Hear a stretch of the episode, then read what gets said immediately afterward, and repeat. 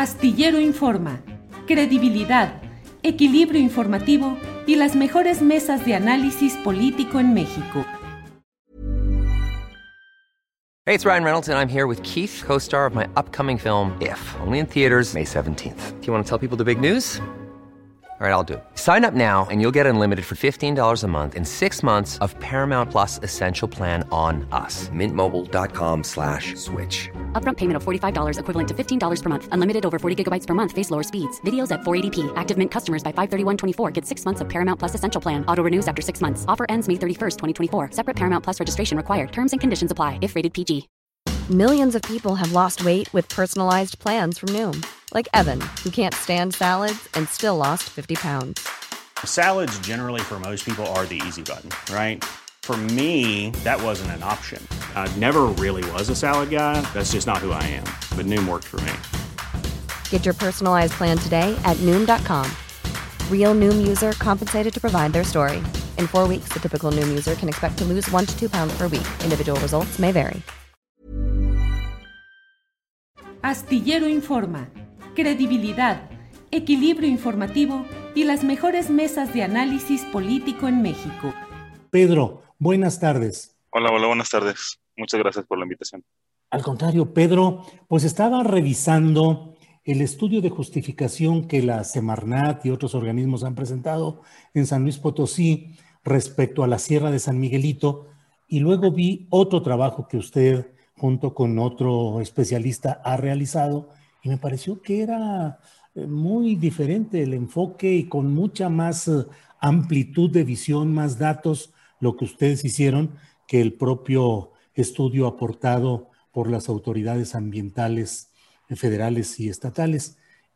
¿Cómo va este tema y cómo ve la idea de la exclusión de 1.805 hectáreas de la Sierra de San Miguelito para dejarla pues libre para que pueda ser utilizada de la manera que convenga a inversionistas, desarrolladores inmobiliarios.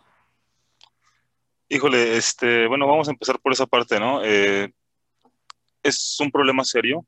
De hecho, el presidente pidió que el área protegida midiera 100.000 hectáreas.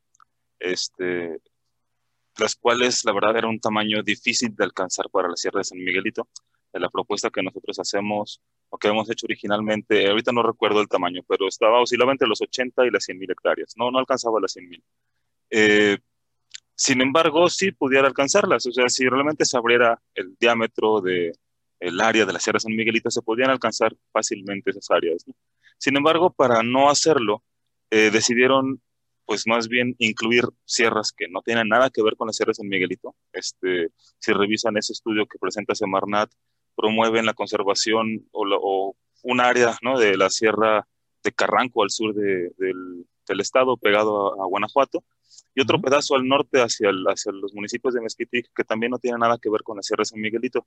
Sin embargo, pues más bien, y no tienen ni siquiera especies de gran importancia para su conservación, y la sierra que está hacia el sur, este, pues no tiene ni siquiera amenaza alguna, ¿no? Está lejos de cualquier asentamiento humano. En cambio, el área que sí quieren afectar, esa de que está en la sierra, esa sí, digamos que el perímetro de la sierra de San Miguelito en esa zona, pues sí lo redujeron, ¿no? Y prefirieron ampliarlo en otras regiones que no tienen nada que ver, eh, con tal de justificar, pues, la extensión, ¿no?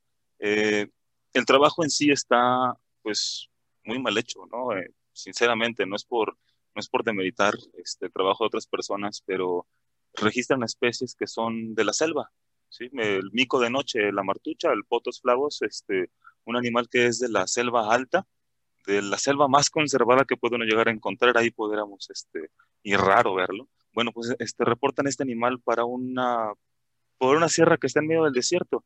Es un bosque árido de encinos que no miden más de cuatro metros. ¿sí? Los más altos llegan a medir cinco metros son encinares arbustivos, secos, totalmente árido el, sitio. Este, el sitio no, no, no, no, no detiene agua, el agua eh, corre hacia las partes periféricas de la sierra y es donde el agua se capta y se va hacia los mantos freáticos. Estas zonas periféricas son precisamente las que están siendo afectadas desde hace muchos años por el crecimiento de la ciudad. No, este es un caso, este no es un caso único.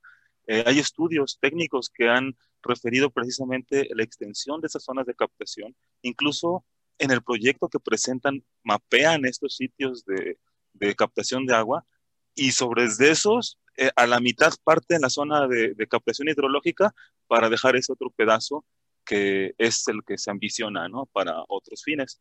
Eh, cabe notar que ese pedazo de área este, de captación de agua ya era un área protegida a carácter municipal, pero desde que se hizo la administración de, de la, la, zonificación, pues de cómo se iba a organizar la ciudad, ya se había determinado, desde, mira, no me acuerdo si desde el 98 o por ahí, pero tiene más de 20 años que se determinó esa área como protegida, ¿sí? Este, como una zona en la que no puede haber un cambio de uso de suelo porque es el área de captación del acuífero, de un acuífero muy desgastado, que estamos sacando aguas de profundidades cada vez mayores y que eso también está teniendo repercusiones en la salud. Entonces, y, y repercusiones también en el, en, en el, abastecimiento de agua, ¿no? Es común en la ciudad ver las pipas que andan por todos lados abasteciendo el agua a las casas porque no les llega, ¿no? Les llega una vez al mes o les llega eh, cinco días a la semana o les llega tres días, depende de las regiones donde están. Y cabe notar casualmente a la mayoría de las casas en estas zonas altas, donde no deberá de llegarles agua, donde no hay agua, pues es donde rara vez les falta el agua. Entonces, son una serie de problemas que pues hemos expuesto y que han demostrado, ¿no? Este, este ejemplo de la especie que está este, fuera de su lugar no es el único. Eh, nosotros presentamos una, una revisión del trabajo que ellos hicieron y es una lista, ahorita no me acuerdo, pero son decenas de especies de flora y de fauna eh, que no tienen nada que ver, especies que son endémicas de Chiapas, especies endémicas de Oaxaca, especies endémicas de los chiricahuas, especies que, que son de, de, zonas húmedas eh, a la orilla de los lagos, como los ahuehuetes, y lo están reportando ahí. Entonces, yo no sé si se perdieron de lugar o realmente están haciendo estas cosas exprofeso para que justifiquen algo. Pongamos atención en esto hay diferentes categorías de conservación en las áreas protegidas. ¿sí? Entonces, eh, lo que nosotros proponíamos era un área de conservación de recursos naturales, porque sabemos muy bien que en el punto de la biodiversidad no estamos muy arriba, es un área árida, es un bosque que ha sido muy golpeado por los incendios, eh, tiene diversidad, tiene especies microendémicas y sí tiene, pero hay otras cosas que son más importantes, como los recursos naturales. Entonces a mí me parece, que también lo, lo hice claro en, en, en el documento que mandamos, que pues más bien quisieron como aumentar el número de especies amenazadas y que estén en alguna lista de conservación, como la norma oficial mexicana 059 o la lista roja de la International Union for the Conservation of Nature, para validar la existencia o la formación, la determinación de un área de conservación de flora y fauna. Y entonces, como tú buscas eh, conservar biodiversidad, pues tú puedes deslindarte un poco de los argumentos para conservar un recurso natural como es el agua si me estoy dando a entender, ¿no? Entonces, cuando ellos determinan esta cosa, pues nosotros nos quedamos en cierto modo fuera del, del poder o del argumento de exigir que se conserve esta zona, ¿no? Y por eso siempre hemos exigido desde origen que sea un área de conservación de recursos naturales, porque lo que se busca principalmente es proteger la, la captación de carbono y la captación de agua, ¿sí? Claro.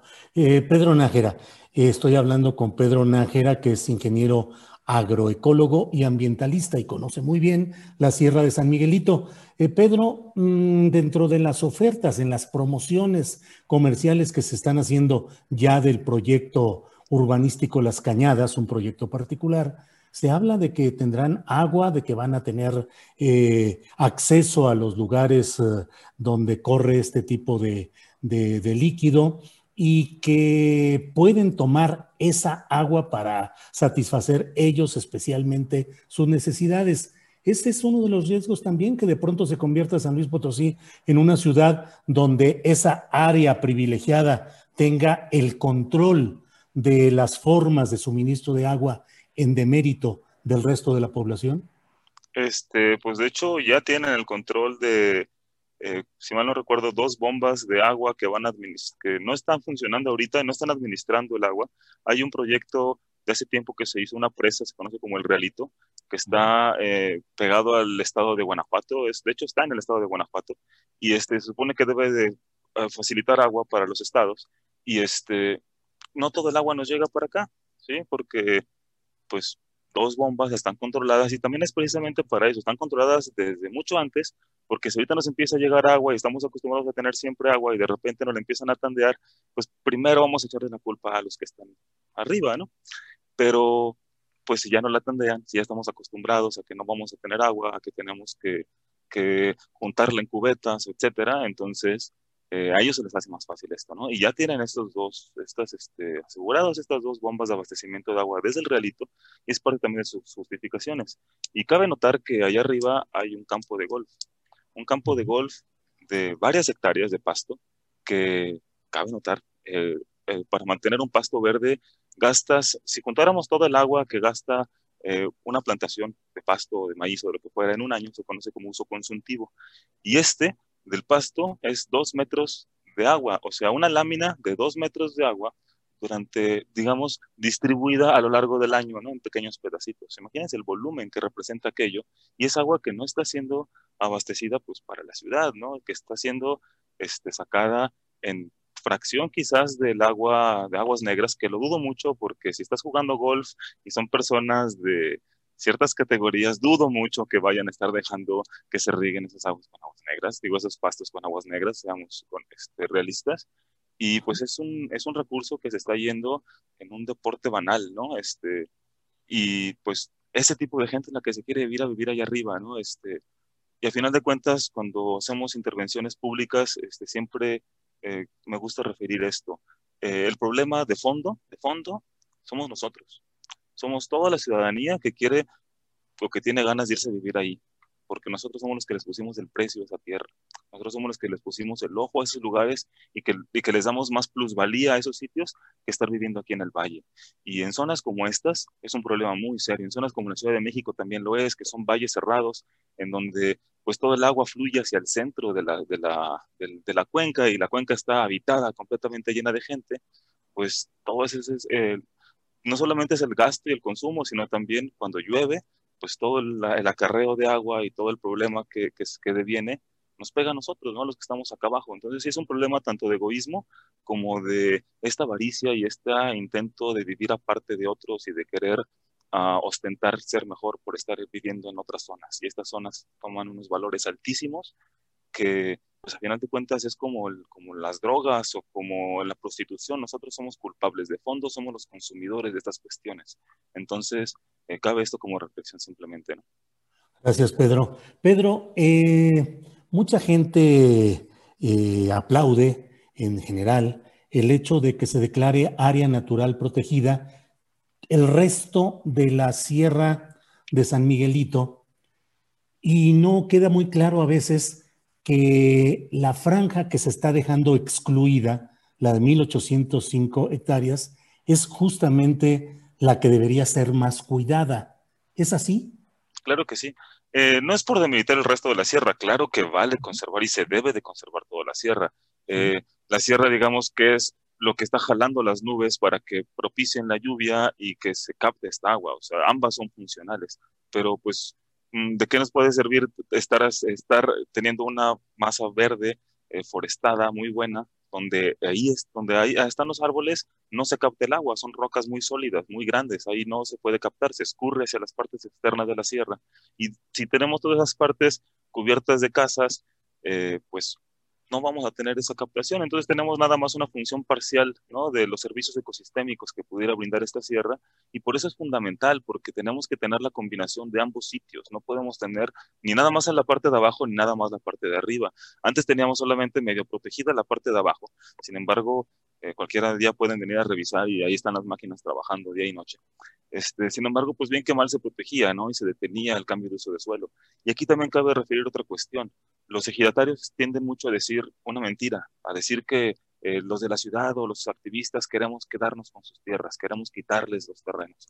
Y no, no es cierto, nosotros queremos que se los queden. Eh, el problema es que ellos no quieren perder su derecho de decidir con quién perder esas tierras. Y tampoco se puede hacer porque el cambio de uso del suelo ahí no hay justificación pero Semarnat lo está permitiendo, ¿sí? Está permitiendo que solo, con un argumento, con un argumento agrario, de que ellos pueden decidir sobre sus tierras, pues sí, se pueden decidir sobre sus tierras, pero nosotros también tenemos un derecho sobre el medio ambiente, sobre disfrutar un ambiente sano, y es nuestro entorno inmediato, entonces, cuanti más. Eh, Pedro Nájera, em, cierro preguntándote eh, qué tanto puede afectar a una ciudad, en este caso San Luis Potosí, el hecho de que en esa zona de 1.805 hectáreas de la Sierra de San Miguelito, de pronto se instale una, bueno, no de pronto, pero se instale una plancha de cemento enorme. No sé si eso podría agudizar inundaciones y eh, desvíos de, de, agua en la ciudad de San Luis Potosí, que de por sí sufre con frecuencia de estos problemas. Sí, claro. estamos en el desierto, no es así como que nos llueva muy seguido, pero cada cinco años, en un lapso como entre cada diez y cada cinco años, nos caen tormentas en las que nos llueve dos o tres veces los que no, lo que nos suele llover en un año. ¿okay? Entonces, esos momentos, pues sí, para el campo es hermoso, ¿no? La milpa se da muy bien y todo, pero acá en las ciudades donde todo es pavimento, pues las calles se vuelven ríos, eh, literal, arrastran gente, arrastran carros. Eh, hay evidencias, incluso pueden buscar en, en, YouTube, este, googlear, digo, ahí buscar en YouTube, este, tormentas San Luis Potosí y van a ver cómo arrastran a personas el agua y justamente en las periferias de la sierra, en las periferias de la sierra donde todavía quieren seguir, seguir esta, eh, cubriendo, ¿no? Como dices, de, cemento toda esta región.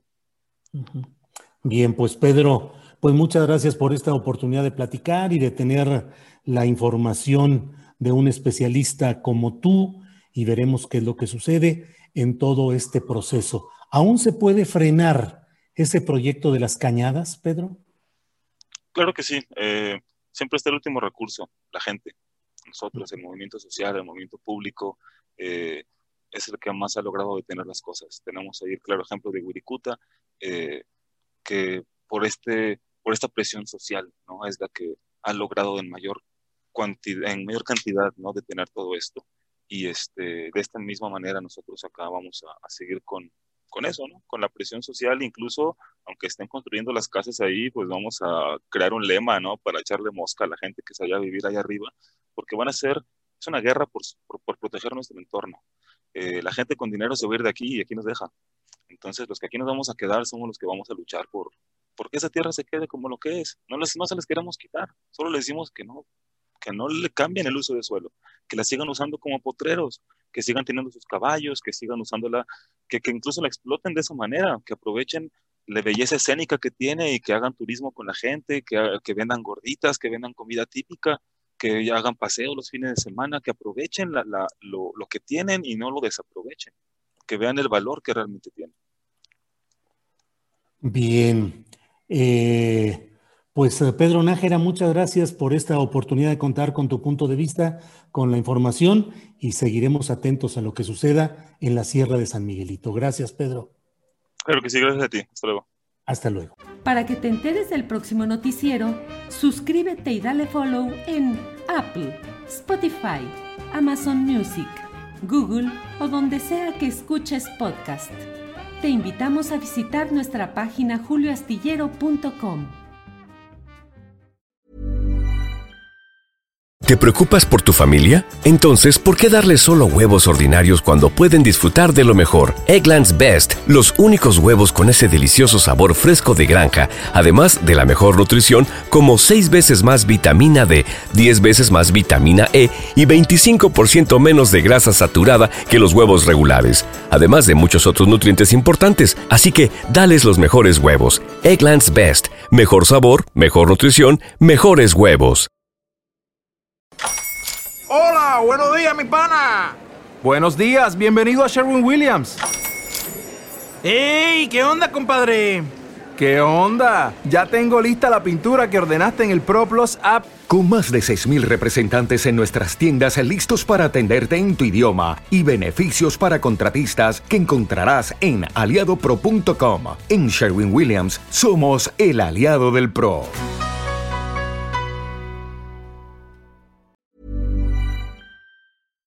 Para que te enteres del próximo noticiero, suscríbete y dale follow en Apple, Spotify, Amazon Music, Google o donde sea que escuches podcast. Te invitamos a visitar nuestra página julioastillero.com.